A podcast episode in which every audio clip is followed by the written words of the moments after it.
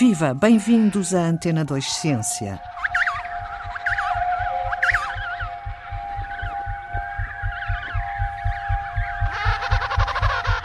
São os habitantes mais carismáticos da Antártida, os pinguins imperadores.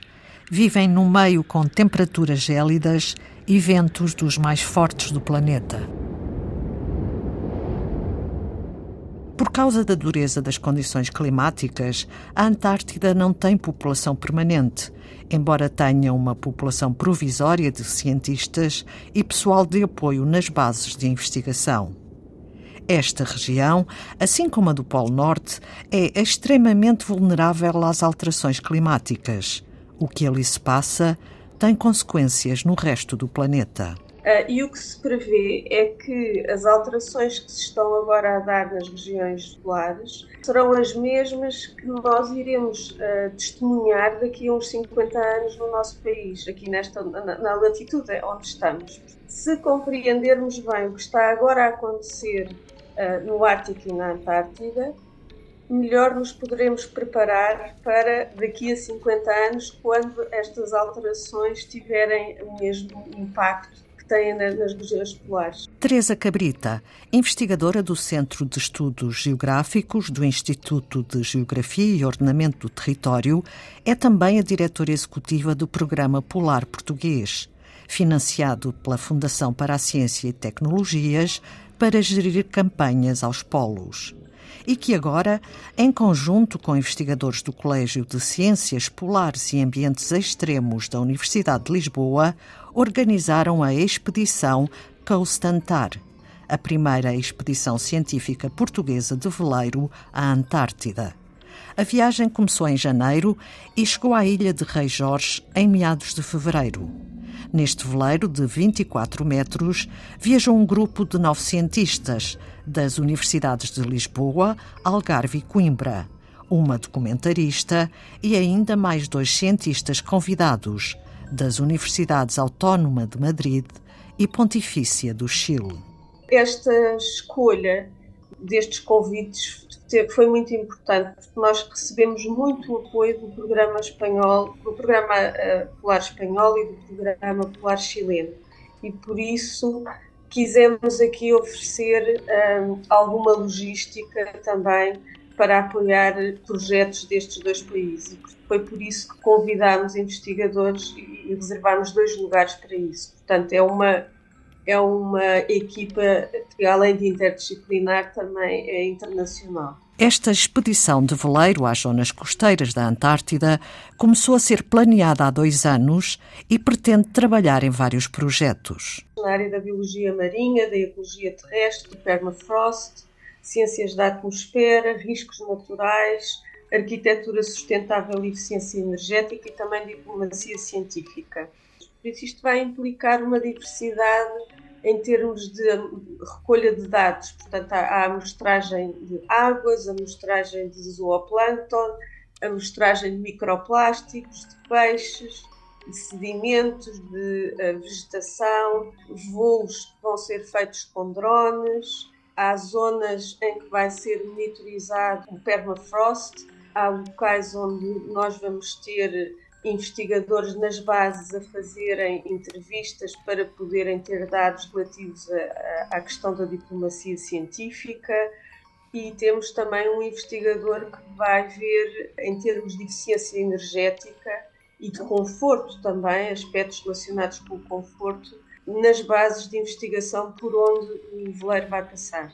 Portanto, isto tudo envolveu uma grande organização, pedidos aos programas polares que têm bases na, na, Antártida para haver esta possibilidade de visitas dos nossos investigadores e todo o equipamento que estes investigadores vão necessitar para fazer estas amostragens e estas análises e observações já saiu daqui de Portugal no final, penso que foi final de outubro, início de novembro, para ser transportado por um navio espanhol desde Cartagena até a Antártida e, portanto, depois esse navio chegou à Ilha de Rei Jorge, deixou o nosso equipamento, que agora vai ser carregado uh, no veleiro. Teresa Cabrita, o que é que vão querer saber exatamente com estas observações? É o estado de saúde da Antártida? Exato. Eh, na verdade, todos estes projetos se desenvolvem debaixo de um chapéu que são as alterações climáticas. Portanto, todas estas áreas eh, científicas que eu falei vão envolver atividades que têm como objetivo perceber de que modo é que as alterações climáticas têm impacto na biologia marinha, na ecologia terrestre, na atmosfera, etc.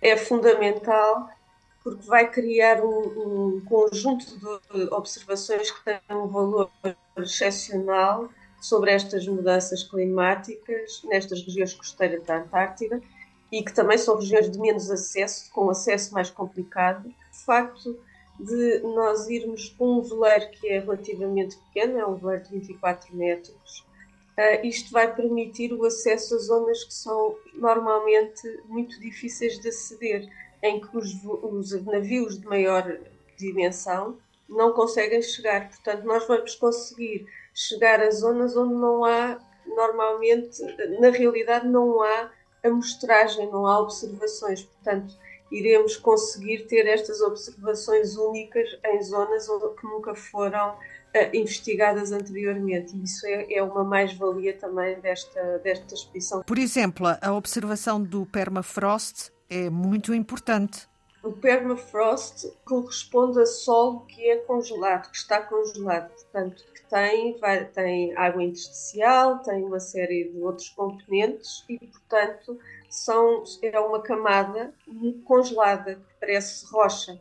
No Ártico, por exemplo, consegue-se construir sobre o permafrost, porque era considerado como rocha. Portanto, construíam-se edifícios, construíam-se estradas, e o que tem acontecido agora, e no Ártico isso é muito visível e, e tem trazido grandes impactos para as comunidades, é, é, que estas infraestruturas que foram construídas sobre o permafrost, agora com o derretimento do permafrost, o que está a acontecer é que se abrem brechas, por exemplo, nas estradas, os edifícios também aparecem com grandes danos estruturais. Na internet pode-se ver fotografias disto, existe uma ampla gama de fotografias que ilustra uh, o impacto do derretimento do permafrost e, portanto, é, é, mesmo muito importante nós conseguirmos perceber o que é que se passa aqui. Na Antártida, o tipo de permafrost é diferente, tem componentes diferentes, mas também nas zonas, nestas zonas que, que são de influência mais marítima, tem-se verificado algumas alterações no permafrost. Portanto, é fundamental compreender o que é que se passa a nível do permafrost, tanto no Ártico como na Antártida, eh, para se perceber bem o impacto e a dimensão destas alterações. A divulgação dos resultados desta expedição científica será feita tendo em conta diferentes públicos, sublinha Teresa Cabrita. Em primeiro lugar, para os cientistas, o muito importante é que estes dados sejam tratados, interpretados e que sejam produzidos muitos artigos científicos, que são depois publicados em revistas internacionais. Houve uma ideia de juntar tudo num projeto multidisciplinar, de maneira a, a podermos ter artigos que, que integrem uma grande diversidade de temas científicos. O segundo grande objetivo é divulgar amplamente os resultados desta expedição numa linguagem fácil de entender por qualquer pessoa, portanto, traduzir o discurso científico num discurso normal que qualquer cidadão, eh, mesmo que não tenha formação científica, qualquer criança, por exemplo, possa compreender.